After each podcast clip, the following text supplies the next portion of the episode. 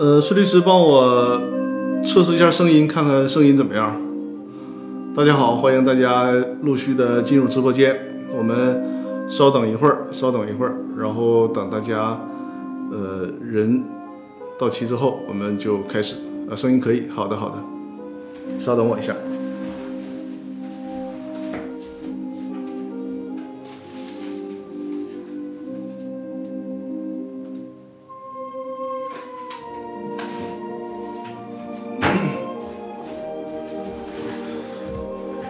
这个背景音乐大家有熟悉的吗？有熟悉这个背景音乐的吗？因为我最近在看关于这个的小说。好，我们已经八点零二了，呃，那我们现在就开始我们的直播啊，这是《公司法大爆炸》的直播节目啊，我的这个直播在易直播平台呢。主要是和大家分享公司股权类的问题，有关各公司的设立、投资、并购，甚至是解散、破产等等啊，都是在这个直播间里面和大家进行分享。那今天呢，我们确定的直播主题就是这个大股东能赶走小股东吗？这是对我们就是在这个后台提问。提炼出来的一个问题。当然了，我们今天所在整个直播间里面啊，就是我们通常是半个小时的这个就已有问题的讲解，然后剩下半个小时呢，给大家自由讨论的时间，包括在线的互动和解答。那今天在直播的时候呢，我们。呃，就是大股东能不能赶走小股东，这是作为我们一个重点讨论的话题，但并不限于这一个话题啊，就是有关公司股权的问题，包括事先已经在《公司法大爆炸》微信公众平台留言留言的这些问题，我都会解答到。呃，说到这儿呢，我现在还是在正式的开始直播之前展示一下我的这个二维码啊，呃，大家可以关注，就扫描这个二维码，截屏也好，或者直接扫描也好，扫描这个二维码，然后关注我的《公司法大爆炸》的微信公众号。呃，有问题直接在这里面留言，因为在直播间里面呢，他打字可能会有这个字数限制，往往我们讨论这个公司股权呢这些法律问题会比较复杂，所以说大家可以直接在微信公众平台里留言，我在直播的时候就会随时那个看到后台的留言，在直播的时候给大家解答。而且我的这个直播呢是支持回放的啊，就是大家如果在回放的时候，如果看到了这个二维码，也可以扫描关注“公司法大爆炸”的微信公众号，然后留留言，我会在下次我。就是，我会在下次直播的时候啊，然后解答大家事先在公众号里的留言。如果是这个喜马拉雅或者是其他音频平台的朋友听到了音频的回放，那就可以在微信公众号里面搜索“公司法大爆炸”，在这个公众号里面留言就可以了。我就会在下次直播的时候为大家解答在公众号上留言的提问。好了，那咱今天就开始啊。先说一下，呃，叫吴德安，吴德安这位听众的提问，他是事先在那个呃《公司法大爆炸》的微信这个公众平台里面，在这个《公司法大爆炸》的微信公众平台里面进行的提问啊。呃，吴德安，你在吗？在的话，如果在直播间可以告诉我一声啊，我现在就要解答你的问题了。吴德安说：“张律师，请问公司破产？”咱这个音乐可以，背景音乐可以先停一会儿了啊。呃，吴德安说呢，请问公司破产与股东财产和公司财产混同有矛盾吗？也就是说，公司宣告破产了，但破产前股东在经营过程中财产是混同的，公司破产后债权人还能起诉股东责任吗？大家听明白他这个问题了吗？我给大家翻译一下，就是他想问，因为呃，如果大家对公司法稍有了解，就会知道。这个股东啊，他在正常情况下承担的是有限责任，就是以他的出资额为限承担有限责任。但是呢，如果是特殊的公司形式，比如说一人公司，这是特殊的特殊的公司形式，或者是呢，这个股东利用公司去做这些损害债权人利益的事儿，或者是财产混同啊，股东把公司的财产和自己的自己家的财产进行混同，比如说拿着公司的财产给自己买房子买车，这种情况下，如果认为财产混同，如果认为财产混混同是要所谓的揭开公司面纱，揭开公司面纱的最直接表现是什么呢？你这个股东啊，不再承担有限责任了，而是要对公司的债务承担无限连带责任。这就是他说的这个财产混同要揭开公司面纱。那吴德安他的提问就是什么呢？就是如果这个股东出现了这种情况啊，如果出现这种情况，他本来应该对公司的财产承担连带责任了，这个时候呢，还恰好公碰到了公司破产，就这个公司资不抵债，宣布破产了。那在这两者都发生的时候，也就是说公司已经进入破产了，那么还能不能要求这个？混同公司财产的股东承担连带责任，这是他的提问。那我的回答呢？这个是两个法律关系，就是公司破产，如果事先已经发生了这个股东财产混同，股东应该承担连带责任了。即便是公司破产，那么也不会影响这个股东承担连带责任的。呃，吴丹，你应该听懂我这个问题了吧？就是说你说的。这这个对不起啊，我把这个头发弄一弄啊，这这这这新换的头型，我在这个视频里面看的有点别扭哈。那个也就是说呢，如果这个事先股东就已经滥用了股东权利，导致股东要对公司的财产承担连带责任，这个时候公司即便进入破产程序了，这些债权人照样可以追究股东的责任，就是桥归桥，路归路。你公司破产了，该申报债权就申报债权。啊，该破产就破产，但是呢，你因为股东已经滥用股东权利，导致应该跟这个公司承担连带责任，那么这些债权人还是可以找这个股东承担连带责任的，不发生不发生影响，他们两个是两种法律关系，听懂我这个意思了吧？如果大家对这个问题啊没有听明白，随时咱就在直播间里提问。或者在微信公众平台里提问啊，而且呢，我跟大家说啊，就是如果在实践当中，如果在实践当中，这个债权人真遇到了股东因为乱弄是吧，滥用股东权利，导致股东需要对公司的债务承担连带责任，通常他就不会申请破产了，对吧？他还申请破产干嘛呢？因为我们国家，尤其这个股东是自然人情况下啊。股东呢？目前我们国家没有这个自然人的破产制度，所以说股东他就相当于说要终生背负着这些债务。那这种这种情况下，只要股东有这个执行能力，也用不着申请公司破产了。嗯，这是对呃吴德安问题的回答。那下面呢就回答我们的老观众托克维尔的问题啊。托克维尔，你在直播间吗？这次不知道你有没有迟到啊？托克维尔，如果在直播间的话，可以告诉我一声。而另外，大欢迎大家把我的这个直播，呃，进行转发啊，转发给身边的朋友，或者转发到新浪微博，或者是转发到朋友圈啊，多多的转发就是对我最最大的支持啊。我因为我看到已经有人帮我呃分享了我的直播了，好，感谢感谢，呃，感谢七七，我就简单叫你七七吧啊，感谢七七啊，谢谢谢谢啊，也感谢托克维尔分享了我的直播。好，托克维尔你在直播间，那我就回答你的这个问题了。呃，托克维尔的问题是呢，托克维尔说，公司对股东借款有没有追诉的时效性？如果打了借条，没有还款，没有还款期限，是不是默认为两年有效？呃，然后后边那个托克维尔，我估计你是打错字了吧？你说线条和气候法律上的这个效力有何不同？你应该是打错字了。你可以啊，感谢浪迹礁石分享了我的直。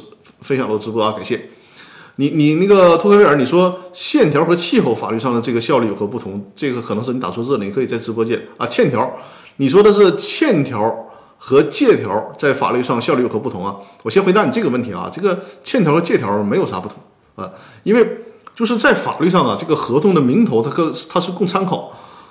最终判断你这个合同的内容，还是看你合同的具体的条款、具体的文字表述。所以说，你这个欠条和借条这个无所谓，只要表述清楚了，就是，呃，相当于说你从公司借了钱，因为我们国家这个借字啊太模糊了，说我借你钱，那是我借给你钱，还是你借给我钱？这个事儿从中文的表述上比较模糊，所以我们在写这个借条的时候，把这事儿弄写清楚啊，就是股东从公司借钱，或者是公司借呃公司借给股东多少多少钱，就把这个事儿约定清楚。这个两个就不用纠结了，就是欠条和借条，这个没有什么严格意义上的区别。呃，拓黑文他想问的是什么呢？就是股东从公司借了钱出来了，那就相当于说股东欠公司的钱有没有诉讼时效限制？而且呢，如果这个欠条上没有写还款期限，受不受诉讼时效限制？它是这样的啊，就所有的欠条，如果你不写还款期限的话，就视为一个不定期的借款。那不定期的借款什么时候开始起算诉讼时效呢？就是什，比如说你欠我钱，然后呢，你就写，哎，我管这个张律师借了一百万，呃，我呢就是肯定还，就完了。但是没有写什么时间还，那这个时候我可以随时要求你还，啊，随时要求你还。但当然了，最长时限它不能超过二十年，对吧？最长时间不能超过二十年。我在这二十年里面，随时可以要求你还。那个诉讼时效从什么什么从什么时间开始起呢？就是我哪天要求你还钱了，那这个诉讼时效就从哪天开始。如果按照呃民法总则新的规定，就是诉讼时效现在是三年时间嘛。比如说我今天托克维尔，比如你托克维尔向我借钱了，没我们欠条之间没写还款期限。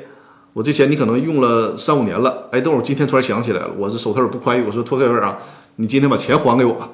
那从今天开始往后数三年，这个就是诉讼时效的这个期间啊，这个问题你就就可以搞清楚了，对吧？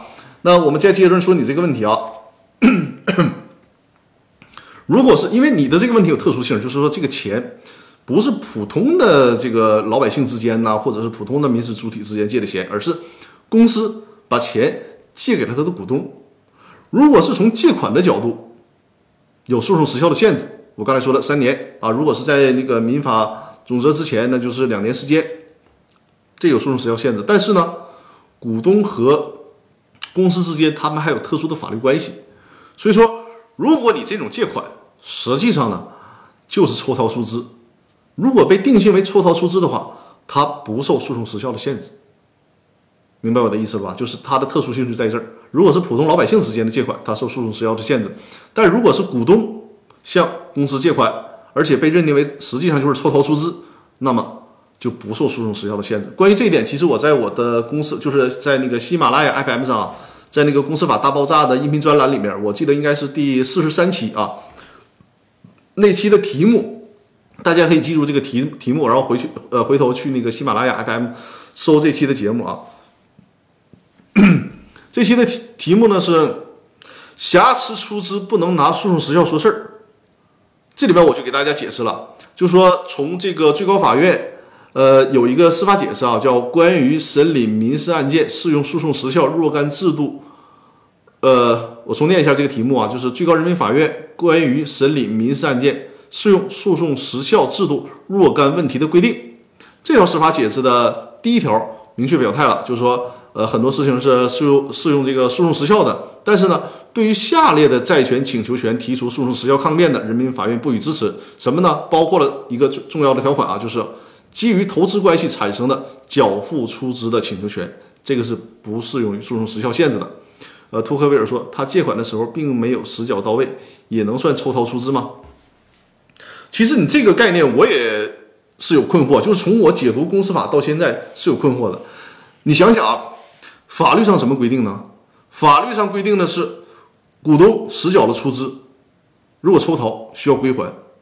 但是我们理解这个举重与明轻，你实缴了出资，把钱拿出来都需要归还。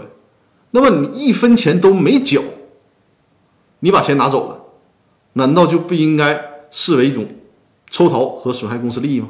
难道是只是借款吗？所以我是从法理上理解。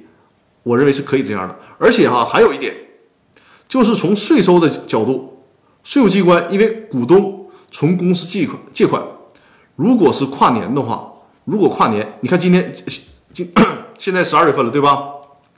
对，只要跨年就视为分红。刘林说的对啊，只要跨年就视为分红，就是从税收的角度，人税务机关认为，你别给我扯没用的，你说你借款，你要都这么整的话。那大家都不用分红了，也不用交个人所得税了，对吧？所以说，只要你跨年了这个借款，那就视为分红，视为分红，视为分红怎么办？交如果是自然人的话，交百分之二十的这个所得税，个人所得税，对吧？所以说，你从这个理论角度，就就像托克维尔说的，举这个极端例子，就是他一分钱都没实缴的，怎么算抽逃出资啊？因为抽逃出资正常的理解就是你缴了出资再抽回来是抽逃出资，那这种情况下，最起码算是是违反分红。对吧？关于违法分红的问题，公司法里面也有规定。公司法里面关于分红的规定，它是有条件的，就是你分红得满足若干条件，比如说弥补亏损，呃，缴足了这个法律规定的资本公积之后，然后才能分红。如果你不满足这个条件去分红了，公司债权人如果发现，可以要求非法分红退还，可以要求非法分红退还，对吧？而且这个诉讼时效从什么时候开始啊？从知道或者应当知道之日起，你看，你想想啊，你今年你非法分红了，作为债权人，他怎么可能知道，对吧？所以说，只有当具备一定条件了，债权人可能知道了，这个诉讼时效才起算。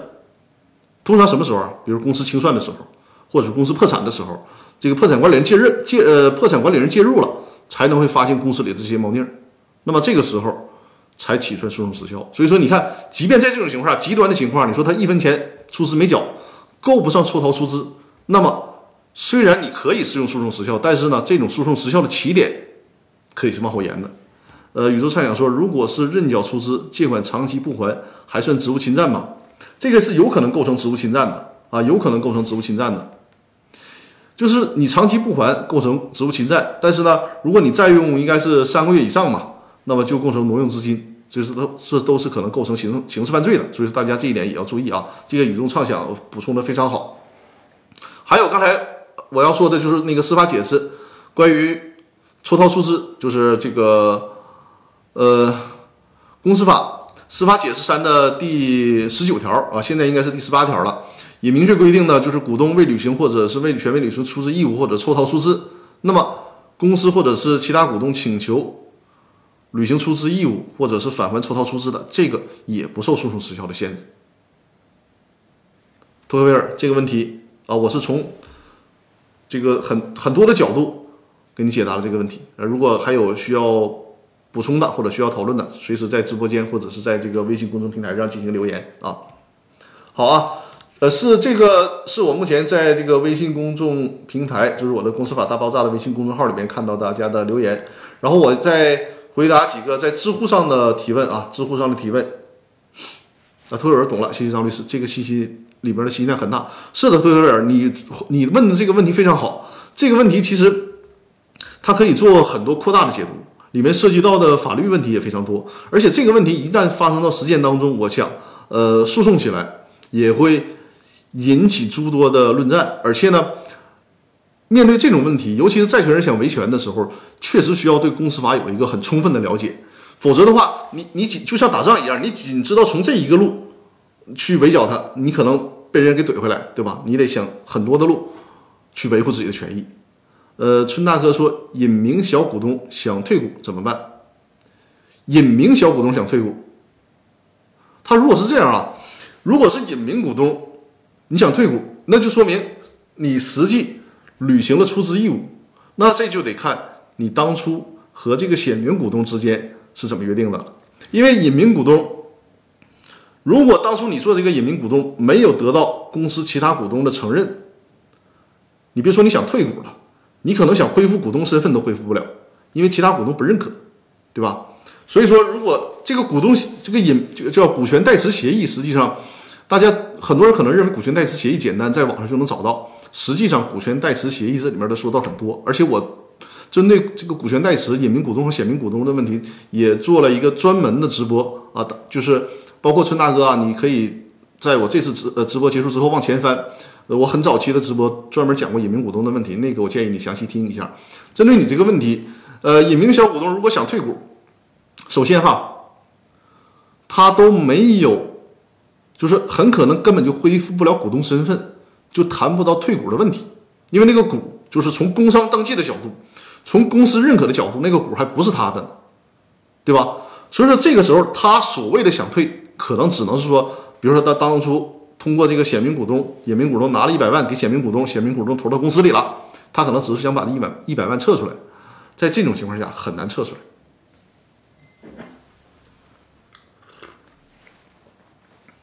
为什么我说很难很难测出来？我们假设你就是一个显名股东啊，是一个正常的股东，在公司注册的，在这个工商登记上注册，在公司章程里面有有体现。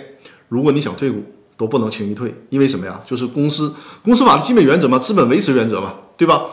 你想退股，就意味着公司资本减少，那是对公司债权人的损害啊。所以说，如果不符合严苛的法律条件下，公司是没有义务回购这个股东的股权的。那你想退股，除非说其他股东来购买你的股权。你比如说张三、李四还有你啊，你想退股了，那你说，哎，张三你买不买？李四你买不买？买完了之后，张三把钱给你，然后你你拿着现金走人，你的这个股权被张三买走了，这就是所谓的退股了。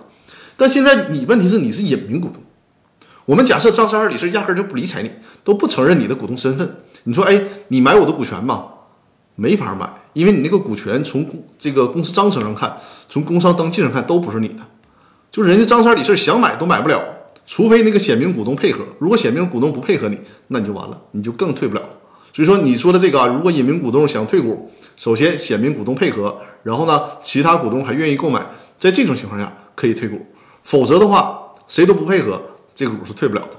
嗯，就是这个意思。孙大哥，不知道我是不是把你想要了解的问题都解答全面了啊？如果还有需要补充的，就随时在直播间里面进行留言。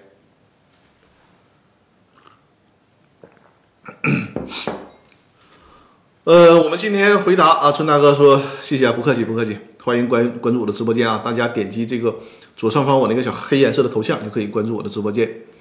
呃，如果有新进入直播间的，我们这个直播间是专门讲公司股权的问题。如果你有想设立公司、想跟人合伙创业，都可以听我的这个直播啊。包括这个直播啊，它是支持回放的。咱先看知乎上就是邀请我回答的问题啊，就是今天的主题了。今天主题就是这个知乎上提问是这样的：他说，大股东可以让小股东强制退股吗？这是他大的主题。他详细的问题是什么呢？说三个人合伙开了一个小公司。一个呢，呃，是百分之，就是其中一个股东百分之五十，另外两个股东各持有百分之二十五。那其中一个持百分之二十五的这个股东不配合工作，而且呢玩失踪，但是不同意退股。那他这个可能他是写的不清楚，他说想要什么不管要分红，这我估计是说是不是还想要分红啊？呃，不想退股还想要分红，那现在另外两个人怎么有什么办法？让能让这个人强制退股，就是说，那实际上通过这个表述，大家就知道了，百分之二十五的这个小股东想退股，然后另外一个五十的啊，不是百分之二十五的这个小股东呢，他就是呃不去行使股东权利，呃也玩失踪，但是这个百分之五十加上另外那百分之二十五，就合计起来持股百分之七十五的股东想给这个小股东赶走。就是给他踢出局，有没有办法？呃，首先啊，在这种情况下很难，很难，但并不是说绝对没有办法，就是他需要分情况啊。我们先先说大前提是很难，因为什么呢？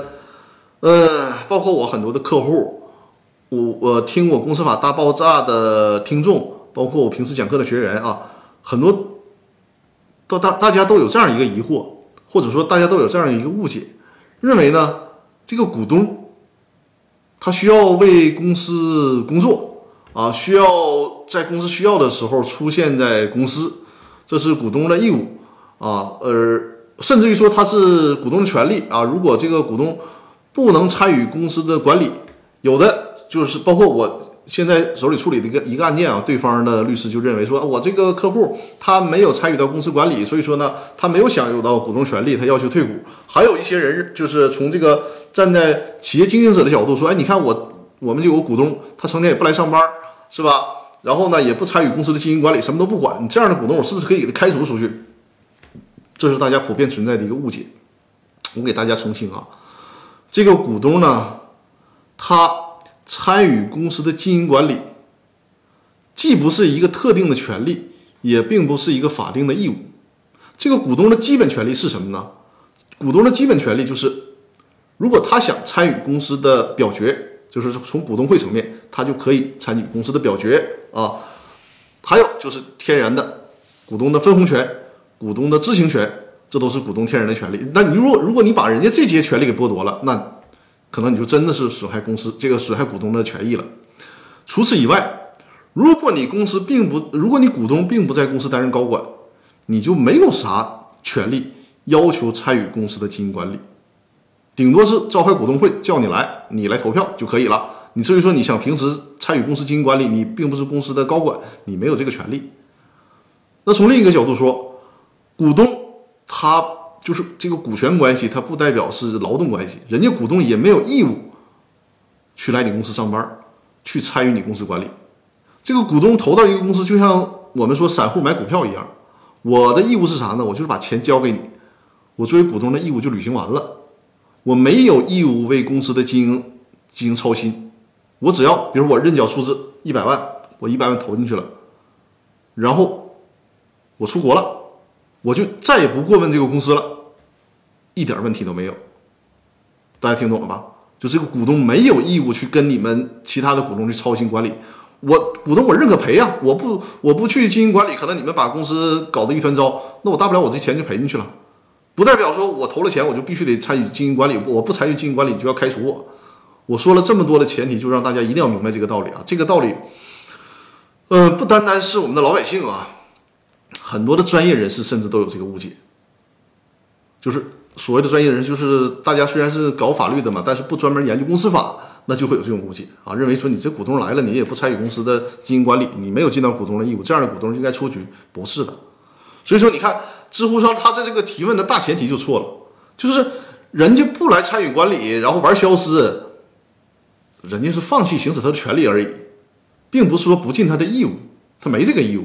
所以你想开除人家，从这个角度是不行的。那我们只能换个角度，换个什么角度呢？就说，刚才我提到了股东的最大的义务是出资的义务。如果这个小股东，比如说你们在这个章程里面约定，呃，今年的十二月一号，二零二零年的十二月一号，大家就应该履行实缴出资的义务了，把实缴，比如说这个百分之二十五对应的是二十五万出资，你就应该实缴到公司。这个时候你玩消失，你也不把钱打过来，那你就是违反了股东的义务了。怎么办？按照公司法司法解释四的第十七条呢，就是你要是一分钱。都没有实缴，或者说呢，你虽然实缴了，但是你这人不讲究，你想办法就把这钱全都给抽出去了。这个时候股东可以，这个时候公司就可以开除股东了，因为你这股东违反了，违反了你这个根本的义务嘛，投资的义务嘛，对吧？但这里面注意啊，这个公司法司法解释四的第十七条，我在公司法大爆炸的音频里面反复讲啊，它的要求非常苛刻。为啥苛刻呢？就是大家说，哎呀，那行啊，这个股东他不履行出资义务或者抽逃出资，然后公司可以把他开除，对吧？但是，这个司法解释要求说，他一分钱出资义务都没履行，或者是呢，他抽逃了全部的出资，才能开除。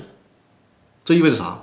比如他有十万的出资义务，从理论上说，他只要实缴了一块钱，那你就没有办法按照这个公司法司法解释四的第十七条开除他。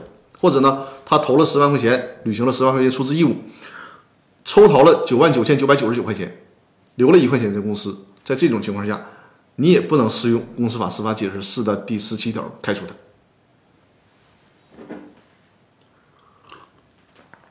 所以说，公司法司法解释四呢，看着挺解气，但实际上它有很大的局限。因此说啊，如果你你想处置这种，就想真正想开除这种不实缴出资的股东，你就得在股东协议里面，或者是在这个公司章程里面。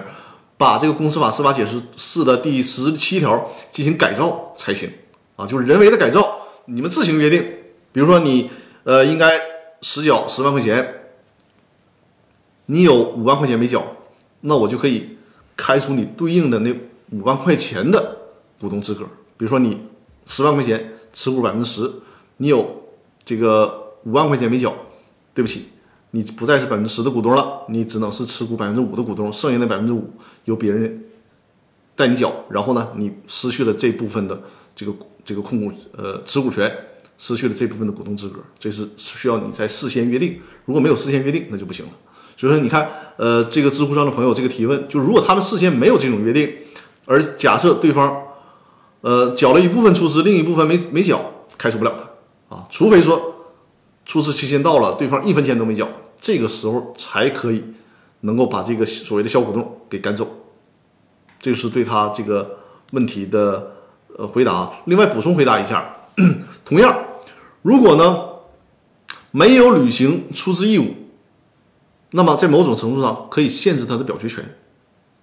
这个限制表决权呢是在九民会议纪要的第七条里边进行解读，而且呢这个限制表决权他需要在公司章程里面事先做出约定。如果这个公司章程事先没有做出约定，那么按照最高法院在九民会议纪要里精神，需要什么呢？他说，如果是恰好你们这些这个按时履行出资义务的股东持股比例超过三分之二，可以通过修改公司章程的方式来剥夺没有实缴出资股东的表决权。所以说，你看啊，要惩戒这些没有实缴出资义务的股东，如果事先没有做好这个约定，那么只能寄希望于你什么呢？要不然他一分钱没缴，要不然呢？你们这些守信的股东恰好持股比例超过三分之二，可以通过修改公司章程，然后呢剥夺他的表决权，这一点啊。所以说，奉劝大家在制作股东协议和公司章程的时候，不要用模板了啊，就一定要什么呢？就是这个定制化的。针对这种情况，就得你事先把制度设计好。这就是我干的活儿啊！我给各位的投资者、各位的这个股东，在起草股东协议和公司章程的时候，把这些需要提前事先设计好的东西给设计好。呃，宇宙三想说，未参与管理股东可作为不承担清算义务理由吧？呃，怎么讲呢？你这个在有些情况，呃，有些情况下是对的啊。就宇宙上想他提的问题说，你看这个股东没有参与公司的管理，当公司解散的时候，那么他可以免责。这个情况呢，是在这个。九民会议纪要里面有这种规定，就是小股东，比如说你持股可能百分之三、百分之四啊，都不足百分之十。公司解散解散的时候，正常情况下，你公司到了解散事由出现，应该解散啊，应该成立清算组，然后没成立，股东要承担责任。但是呢，九民会议纪要开了个口子，他说什么呢？就是对于小股东，他想参与，他的持股比例很小，他也参与不进去，对这样的股东可以免责。但是对于大股东免责不了，因为大股东你就有着这个义务。你能力越大，责任越大嘛？你有这个义务和责任。比如说你持股百分之七十，然后公司出现解散事由了，被吊销营业执照了，你不组织清算组，然后你说，哎，我这百分之七十股东我没参与管理，那是不行的。你没参与管理是你的过错呀，因为你持股百分之七十，然后到了公司解散的时候，你这个百分之七十的股权表决不通过，人家百分之三十的股东也硬没招啊。就是因为你不履行职责，导致公司该清算了不清算，公司资产流失了。你这个控股股东要承担责任，所以说啊，这个宇宙上想补充的这个问题很好啊，就是在清算过程当中，并不是说所有没有参与，呃，并不是说所有没有参与参与管理的股东都可以不承担清算的责任啊，不是，通常它只是指小股东对公司的这个表决权起不到什么作用的小股东才可以免责，那些大股东是没法免责的。呃，春大哥说，如果合伙协议约定了股东的经营义务，但是那个股东没有履行，哎，这个补充的也非常好啊！我发现这个，我现在这这这个这个直播间里的观众都非非常给力啊，这这很有专家的风范。这个问题也非补充的非常好，就是如果事先在股东协议里面或者公司章程里面，如果约定了各个股东的义务，有经营管理的义务，甚至于还有什么呢？还有一些绩效考核的义务，这都是可以的。如果你违反了这个业义务，同时，在对应的设置一些触发条款，比如违约责任、退出条款，这就可以。明白我的意思了吧？就是刚才我说，默认情况下，人家股东没有参与经营管理的义务。但是如果咱股东协议设计的时候，就说你张三儿，我为啥吸纳你当股东？就是看中你这个营销能力，你得给我去跑跑这个营销去。甚至于说，公司啊成立三年之内，你得给我达营业额达到一千万。如果你达不到，你对不起，你这个股权你就退出去吧。有这样约定可以没问题，绝对受法律保护啊！就说如果有了这种约定，你张三你再说我是股东啊，我没有义务去参与经营管理啊，不行了，因为这个义务是大家在股东协议里面，在公司章程里面已经事先约定好了。既然有约定了，你就得按照这个约定来进行，来进行了啊！所以说，春大哥说的非常对，就是如果在合伙协议里面有这种约定，你应该尽义务，你没尽，然后呢，再设计好退出条款，以什么样的这个条件。退出，开除你的股东资格，那就得按这个约定来了。呃，宇宙畅想说不出资股东没约定，默认为不分红吧？是的，按照这个公司法的规定呢，就是实缴的出资，实缴出资的股东按照实缴出资，呃，按照实缴出资的比例分红，没有实缴的股东是不能分红的啊，除非说这个全体股东对这个问题另有约定。记住啊，一定是全体股东对这个问题另有约定啊，这个是不分表决权的，你什么三分之二过半数，这是不行的。就关于分红的事儿。必须得是全体股东，这个是按人头来的，啊，全体股东约定说我们不按照实缴出资分红，我们按照认缴出资分红就可以了，这才行。否则的话，只能是实缴出资的股东才能才能享有分红啊。因为这个呃，就是大股东可不可以开除小股东这个问题是今天的主题嘛，所以说我还是那个这个问题，我还要还需要再扩展说一下啊，就是说刚才我做做了那么多的讲解了，对吧？就是你这个事先没有任何的约定。然后呢，你就是因为这个小股东不参与经营管理，你就想开除他，开除不了。但有没有办法在一定程度上，嗯，近似于达到这种开除的效果呢？也不是不可以。你像他这种情况，这两个股东加起来是持股百分之七十五，那显然超过三分之二了，对吧？那既然这样的话，那就考虑增加注册资本吧，就是做出股东会决议，增加注册资本，慢慢慢慢的稀释这个小股东的股权。把他的股权呢由百分之二十五，比如说逐渐稀释到百分之十五、百分之五，甚至百分之零点五，那这个也是起到变相的开除这个股东的作用。当然了，你不可能从数学的角度吧，你不可能给他稀释成零，对吧？这是一个这这这个数学问题了。但是呢，你你既然你实在没有别的办法，你们之前也没有做好这这些像我说的这些这个科学的约定，你还想你还看不上那个小股东，还不想让他在这个公司里面有太多的地位，甚至于不想让他享有太多的分红，那只能稀释了。啊，稀释他的股权。萌新一六二八说：“但是自己股份也稀释了吗？不会啊，你想想是这样啊，你就就我说的这个问题嘛，三个股东对吧？一个持股百分之五十，一个持股百分之二十五，另一个小股东也持股百分之二十五。通过增加注册资本的方式，你想想这个小股东他都不来公司。当然了，如果你增加注册资本。”人家人那个小股东也实缴出资了，也跟你投，那你那那就那就没有办法了。你说我这个注册资本由十万块钱增加到一个亿，人小股东说行，你增加一个亿，我也跟着你投，那你稀释不了他。我说的是他这种情况，小股东也不来公司，肯定他也不来参加股东会，那么他也不来继续投资了。这种情况下，其他两个股东还想继续投资，那是可以比例稀释掉的啊，就是其他股东这个比例只会越来越大，这是一个数学问题嘛？它的比例就是在小股东这个。出资金额不变的情况下，其他两个股东出资金额增加，他们持有的股权比例只会增大，不会减少啊。所以说，这是萌新对萌新一六二八的这个问题的回答。呃，宇宙校长说，想增加注册资本是由实缴出资股东优先购买，是的，就是这样，就是也是啊，它是和分红是一样的。默认情况下，实缴出资的股东有认有这个优先认缴新增加注册资本的权利。这个问题也是需要全体股东一致通过才可以做特才可以做特殊的约定，比如说一致同意说不按实缴的比例优先认缴，而按这个认缴的出资比例，呃，按认缴的出资比例来优先认缴新增加的注册资本啊。这说的有点绕，希望大家能听懂啊。就是全体股东一致同意可以改变这个增加注册资本认缴的问题，否则的话就是按照实缴出资比例来优先认缴新增加的注册资本。这个是对今天主题问题的回答啊。好，现在已经四十分钟了哈。对之前这个问题，我们投入的精力还是比较多的。我现在看看那个微信公众平台后面有没有新的提问啊。好，没有，在微信公众平台暂时没有新的提问。我们还是看那个知乎上的提问啊。增资也要通过三分之二股东同意吗？当然了。就有限责任公司来讲，呃，需要三分之二以上表决权通过的，比如说增加或者减少注册资本、分立合并或者解散这些重大事项，都是需要三分之二以上通过的啊。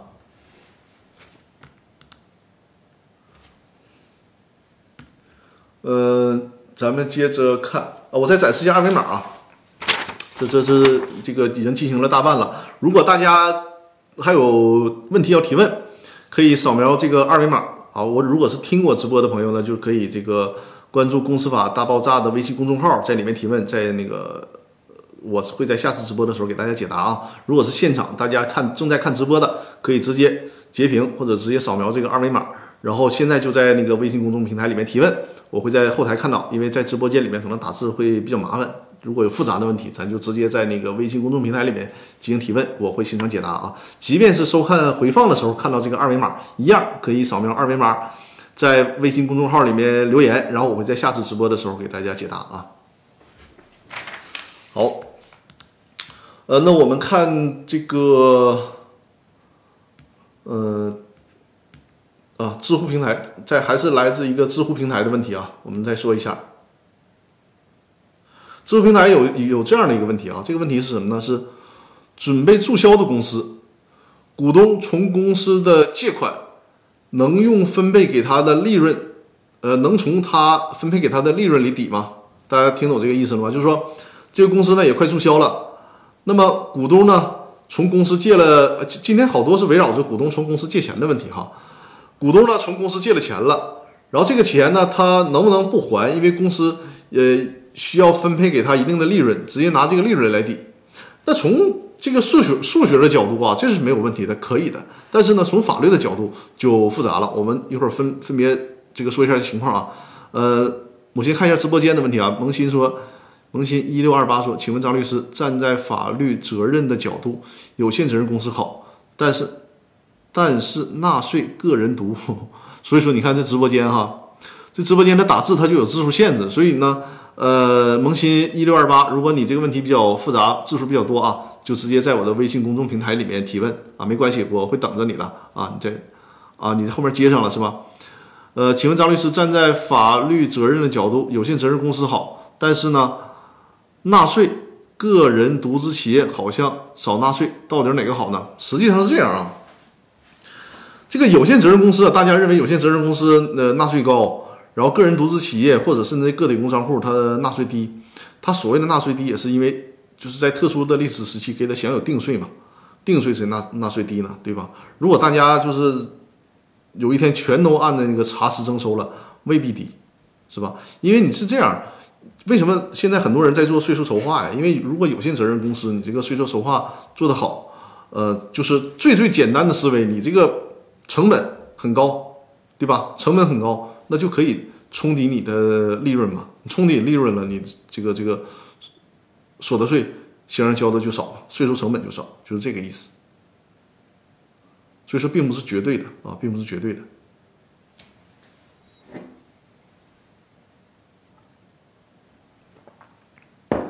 好，我们接下来看知乎这个提问啊，就是说，呃，公司准备注销的时候，然后股东呢从公司借了钱。能不能不还了？直接从公司分配给他的利润里边抵？还是啊？我需要强调，这个分所谓分配给他的利润，就是大家呃经常听我的直播啊，或者是想参透这个公司法里面一些最主要的原则性的东西，一定要理解这个问题啊。就是公司不是能呃，公司是不可以随便给股东分利润的，或者说呢，公司是不可以随便给股东分红的。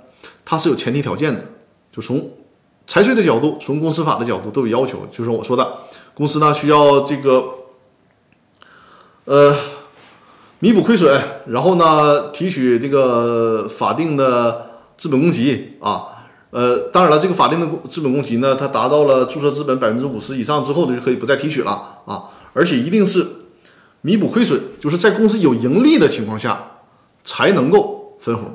明白我的意思了。最简单的说，公司今年，呃，入账了一千万啊，入账了一千万。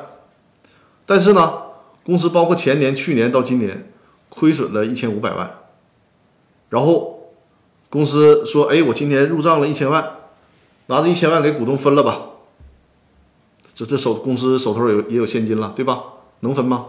不行，分不了的。因为你前面还有一千五百万的窟窿呢，你填进去那个窟窿，窟窿之后公司还亏五百万呢，你不能给公这个股东分红，就一分钱分红的法定条件都没有，就这个意思啊，不是说公司账上有现金就可以给股东分红的，不是这个意思啊，所以说这个问题的大前提就需要把这个事儿搞清楚。你说你公司这个股东欠公司的钱，然后公司账上恰好有钱，能能不能用这个钱抵？不行，除非说什么呢？除非是你这个账上有钱，而且确实是公司的利润，就是可分配利润，那行，那你可以抵。那你可以，但是你就要注意啊，这里有税收环节啊，就是你，你毕竟你那个从法律的角度，从税收的角度属于分红嘛，所以说你抵了这个钱可以，但是你所抵的钱是需要交这个所得税的啊。嗯，春大哥，春大哥说，大股东想独自承担经营经营公司，给小股东每年固定二十万利润，合法吗？春大哥，我懂你这个问题啊。大家听听明白春大哥这个问题了吗？他说就是大股东想独自经营这个公司，你小股东呢，你别来捣乱了，我保证每年给你固定二十万作为利润，作为回报。这个问题呢，也不能绝对的说合法不合法。首先，因为你这个问题很类似于对赌协议啊。首先，看，首先你看你这个利润是谁给的？就是你看又和我我刚才说的这个问题结合上了吗？你这个公司，你你村大哥啊，不，你这个大股东。这个大股东，你虽然承诺了给小股东二十万利润，但是呢，你是不是替公司承诺的？如果是替公司承诺的，这个钱如果从公司账上给，公司至少得有可分配利润才行。你比如说，公司只有二十万的利润，那没问题，就是可分配利润啊，就是弥补了亏损，然后提取了资本公积之后，真正可分配的利润就可分配的分红二十万，行，你大股东高风亮节，我认可一分钱不留了，我全给你小股东，没问题，法律保护。但是你公司压根儿就不具备法定的分红条件，你说你硬从公司账上划出了二十万给小股东，这是不可以的，啊，这是不可以的。你就给到小股东了，将来被债权人发现、被破产呃管理人发现，也会从小股东手里边从从小股东手里面把这个钱要回来的啊，就是这是不合法的。还有一种方式就是类似于对赌协议，呃，如果公司有分红，这个分红给小股东二十万；如果公司没有分红，大股东自掏腰包给小股东二十万，如果是这样的约定，这样的操作，那没问题，就是合法的。就是你大股东为了不让小股东捣乱，为了买买个这个这个小股东安静，你认可自掏腰包给他拿钱，那法律不禁止啊。就如果公司符合分红条件了，你给他二十万；如果不符合分红条件，大股东自掏腰包给二十万，这是没问题的。呃，宇宙畅想说，公司的资本公积金每年度至少需要有多少？应该是每年度是百分之十提取，就是应当是提取利润的百分之十，提取利润的百分之十是法定公积金。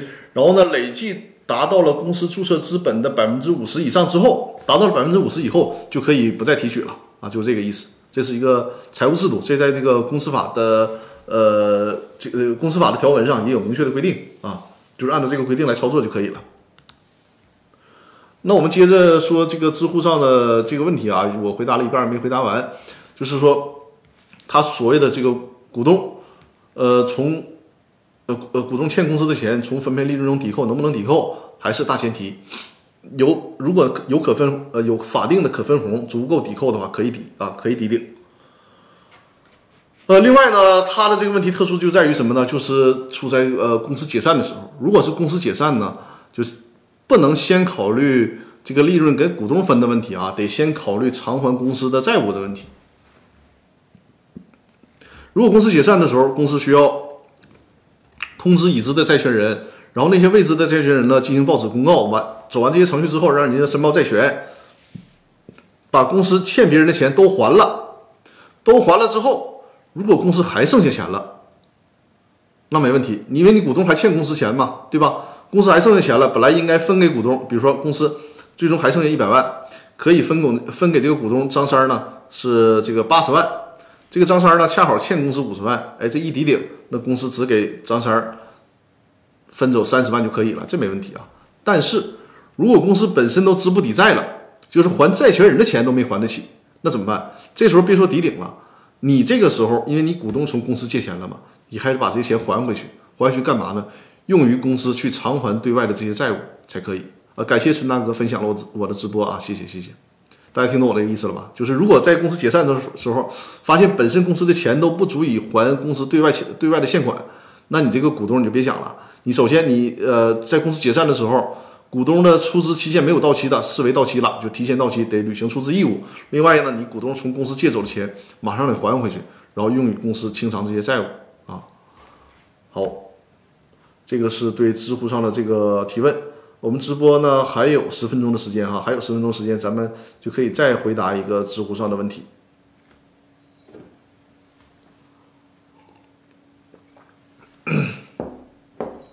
知乎上的这个问题啊，也是很简单明了啊，也属于很基础性的问题。知乎上有这样的一个问题，大家听一下啊，就是说公司注册资金暂时没有用，就公司，比如说你公司设立的时候收了一百万的注册资金，这个经营过程当中可能闲着了八十万都没有用啊，这这公司运营十万二十万这个足够了，闲了八十来万，那公司的这笔钱能不能直接退给股东呢？因为这钱相当于可能公司预算多了，当初以为这个公司运营得个百八十万，结果发现呢成本极低，或者说也也没那么多事儿可做，这个收了一百万的实缴出资，结果呢账上趴了八十万，一直也不用，能不能退还给股东？这个大家说能不能呢？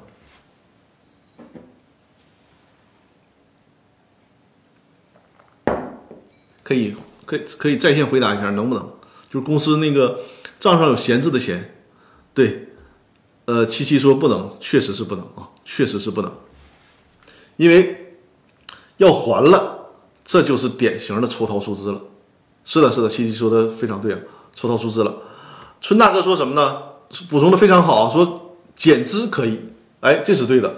如果公司所谓的想还，那就得走减资程序。对，不能属于减少注册资本，不能做减资可以吧？是的，是的，榴莲也说的非常好，就是你账上趴了这个八十万不用，你不能直接还回去，你要要想还怎么办呢？减少注册资本。当然了，减少注册资本，你觉得还得走走履行程序啊？就是该走的程序得走，比如说那个通知债权人进行公告，然后编制这个资产清单，因为减资这玩意儿很麻烦，你知道吗？如果你不怕麻烦，你确实这个钱儿你说也闲着，而且恰好确实啊，公司对外没有任何的债务，或者是呢，即便有债务，人家债务人呃债权人高风亮节同意你减资，这个才可以，否则的话你是减不了资的，否则减不了资啊。所以说，如果公司账上有闲钱儿，对外也不欠任何的债务，那么可以通过履行严格的减资程序，把这部分资减掉，股东才可以拿走。否则的话呢？否则的话呢？股东是不能把这个钱拿走的。萌新一六二八说：“请问张律师，股东认缴出资还没缴清前，公司分红该怎么分？他缴清后还……呃，他缴清后还还他缴清之后的分红还有吗？这、这、这个我看一下你的问题啊。啊，你可能是说什么呢？认缴出资前。”这个分呃就是没有分红啊，我明白你的意思了，就可能是说，呃有些人已经实缴出资了，但是呢你还没有实缴出资，结果今年呢就已经有分红了，对吧？我是这么理解啊，就是如果今年有分红了，那只能是可实缴出资人、可实缴出资的人来分，而不能给你这个没实缴出资的人预留，明白我的意思了吧？因为他这个制度设计就是鼓励你们尽早实缴出资。你比如说张三儿，他实缴出资了那个一百万。那公司呢？今年有可分红是二十万，你呢本来认缴出资是五十万，但是你一分钱没缴，那这二十万可能就被张三全都得走了，他不会给你预留的，就是这个意思啊。孙大哥说，公司拿去炒股可以吗？如果是公司拿去炒股没问题，公司投资嘛，这也是一种投资行为，然后你该交税交税嘛。但如果说是这个股东或者高管把公司闲着这个钱拿走了，那就是违法犯罪了。或者是职务侵占，你还不上的话，或者是你超过三个月，那就是挪用资金，那就构成犯罪。如果公司拿去炒股，那公司那是公司自己的问题，赔了赚了，公司自自己认，然后赚了之后，公司该交税交税，算是公司的这个收入啊。宇宙畅想说，我觉得公司解散的时候，不管公司有没有债务，所有股东都应该补缴出资，否则对其他你后面还没写没写完哈，我等着你写后面的话，否则对其他什么，然后补充下来，我就回答你这个问题啊。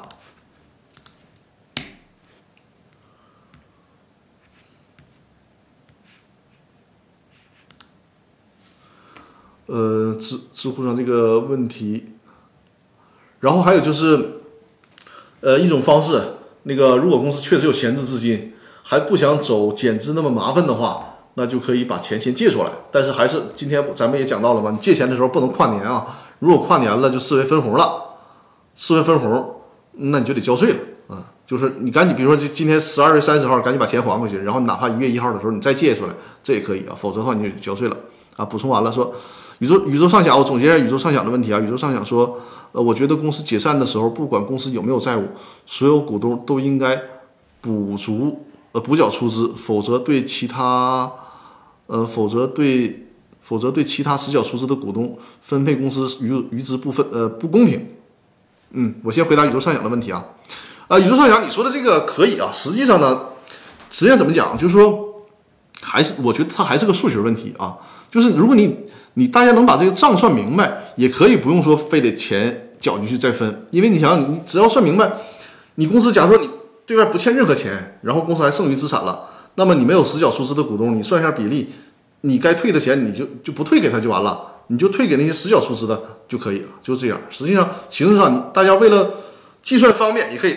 都缴到公司，然后按照按照各自的比例再提出来，这个是计呃计算上最方便的，或者是通过数学计算的方式，也不用那么麻烦，你也不用实缴了。然后呢，通过计算的方式，人家实缴的该得的该得多少得多少就可以啊，这两种方式。所以说，嗯，它不涉及到违不违法的问题啊。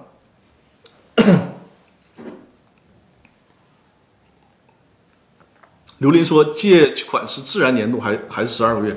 呃，是自然年度。因为之前我也问过财务人员啊，就是如果我说的不正确的话，大家可以纠正我，或者是，呃，就是查到这个确实依据。因为我之前问的财务人员，人家跟我说的情况就是说，如果跨年，啊，就哪怕你今天十二月三十号借的，你只要跨年了，就算那个分红。所以说不是按照就是你你今天十二月三十号借的，明年十二十二月三十号之前还就可以，不是这样，只要跨年应该就被继承分红了，就这个意思。借给非股东可以跨年吗？啊，那可以的，借给非股东可以跨年，就到到时候这个其他人还款就可以了，这就是相当于是公司对外的借款，就这个意思。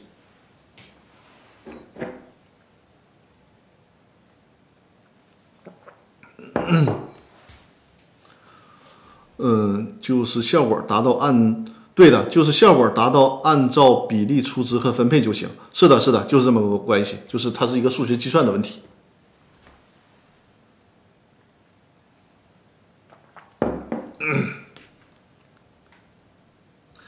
好，我们呃直播时间五十八分钟了啊。好，谢谢谢谢，感谢鼓励啊，欢迎大家。多多转发我的直播间给呃给你身边需要的朋友，因为我直播时间是固定的，除非有特殊情况啊，我也发生了两次请假的情况嘛。除非有特殊情况，否则的话，我们这个直播间的时间都是每周日晚上的八点，每周日晚上的八点啊进行直播。直播的内容就是给大家讲解公司股权的问题啊，对于这个合伙创业啊，对于公司这个投资啊、融资啊。或者是对于甚至公司解散破产呢，有这些问题，我们都可以在直播间进行讨论啊。大家有什么问题可以在线上互动。然后还是啊，这个看一下，呃，微信公众平台有任何的问题呢，咱就可以在这个微信公众平台里面提问。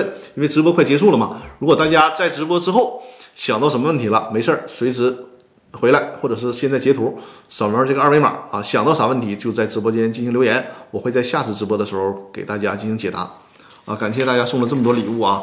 呃，宇宙畅想春大哥，谢谢谢谢啊，谢谢谢谢，都是我的老观众了，非常感谢。欢迎大家多多分享我的直播间啊，包括我，如果大家在喜马拉雅 FM 上呢，这个订阅了我的《公司法大爆炸》的音频专栏，也欢迎把我的这个音频专栏多多推荐给身边的朋友啊！感谢宇宙畅想分享了我的直播啊！如果大家呃想在就是平时的时候。随时能进行公司法相关股权问题的交流，或者是跟一些呃，包括财务上的专家呀，包括税收上的专家等等吧，就是有一个互动的平台、交流的平台，也可以考虑加入我的公司法大爆炸的微信群啊。当然，这个是一个付费的微信微信群啊。现在那个呃入群的价格是两千九百九十九元，呃呃，对于在这个群里的收获来讲，这个价格我觉得还是超值的啊。如果想要入群的话，还是啊，扫描这个二维码，扫描这个二维码，在微信公众号里面，呃，输入“入群”两个字啊，输入“入群”两个字就可以看到这个入群的详细规则啊，详细规则。另外再展示一下我小儿童的二维码，小儿童的二维码呢就是一些视频课程。这个视频课程呢是我精心制作的啊，就是通过幻灯片的同步讲解，给大家讲解公司法的问题、公司股权的问题，还有公司解散注销的问题，还有就是电商法的问题，在这个小儿童的平台上都有这个视频课程。如果大家有需要的话，可以在这上面购买我的视频课程。哎，今天我这个嗓子还是比较给力的哈，最起码没有出现严重状况。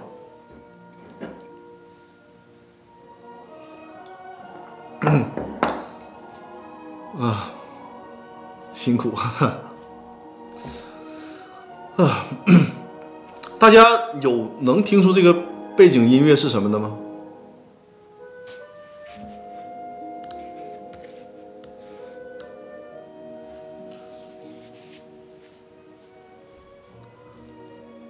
教父，我最近正在看《教父》这本书。这个经典这个东西太邪门了啊！就是我我还不信邪，结果看上真的就放不下呀。是不是吃水果润嗓子了？呃，反正我这段时间吃的水果能比以前多一些。我我还这个买了椰汁儿喝，挺好的。椰汁儿喝完了之后吃椰肉。我原来看过《教父》这本书，对对对，啊，有人听了听那个露露哈，听听出来这一首歌了哈，对，《教父》。太棒了！我昨天一下没搂住，看到了凌晨。今天回去再接着看。双十一时候哦，大家在我的那个微信公众号里面会看到我双十一购买的书单，会看到我双十一购买的书单，那里面就是一套那个《教父》。哎呀，我一开始都没把这书当回事儿，结果拿起来就有点放不下。高晓松曾经说过嘛，说他就是无论在什么时候，如果看到那个《教父》的电影，他就不能做别的事儿了，就一定要坚持从头看完才行。啊，看来您的书房好丰富啊！我的书房呢，基本上已经装点完成了啊，现在是属于在这个放味儿阶段，就是放放甲醛。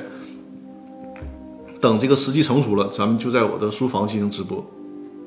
呃，春大哥说为啥不看电影三部曲？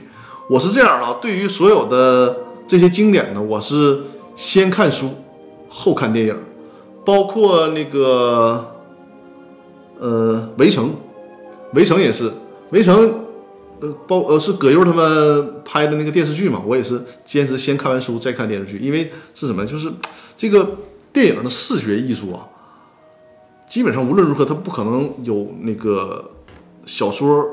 就是文字精彩，而且呢，小说这个东西，文字这个东西，它赋予你的想象空间是无限的。如果你先看了电影，先看了这些影视作品，再去看小说呢，你的这个想象空间就被圈定在那个范围之内了，就是你这个先想象空间已经先入为主了，这个就很影响这个读书的体验，知道吧？所以说，就是先看书，想象空间无限扩大，然后呢再看电影，哎，把你的想象空间具象化，这就会很过瘾。否则的话呢，你就是你你先看电影。再看书，嗯，这个我觉得总会影响一些体验。对，钱钟书的《围城》是的，钱钟书的《围城》，我是先看了书，再看电影，呃，再再看电视剧。我也是《教父》，我准备看完《教父》的三部曲之后，这个就是图书的三部曲之后，再看《教父》的电影。啊，宇宙上有说看书和看电影的感觉不一样，《围城》书我也看过，是的，是的，《围城》就是更典型了。我觉得《围城》的书更好看。上个月刚刚看完《围城》，这个年纪再看的话，感触良多，确实是。而且，嗯，在这样的一个特殊的时期吧，你看《围城》，就还还会看出其他的味道。嗯，如果必须选择其一，宁愿看书，可以不看电影。哎，是的，是的，我也是这个想法。是的，就是如果只能选择其一，我肯定是选择看书的。这个想象的空间是无限的，太美妙了。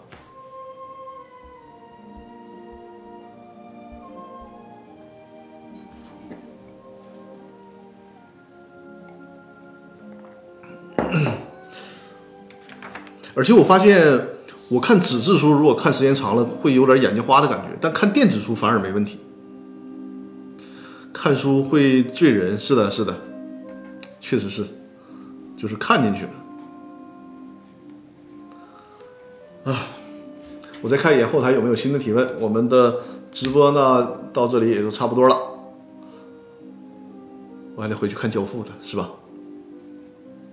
好，后台没有新的提问了，那行呗，我们今天的直播呢基本就到这里了，已经超时六分钟了啊。咱们下周日啊，因为下周日呢，下周日是二零二零年度的我的最后一次直播了。呃，稍等一下啊，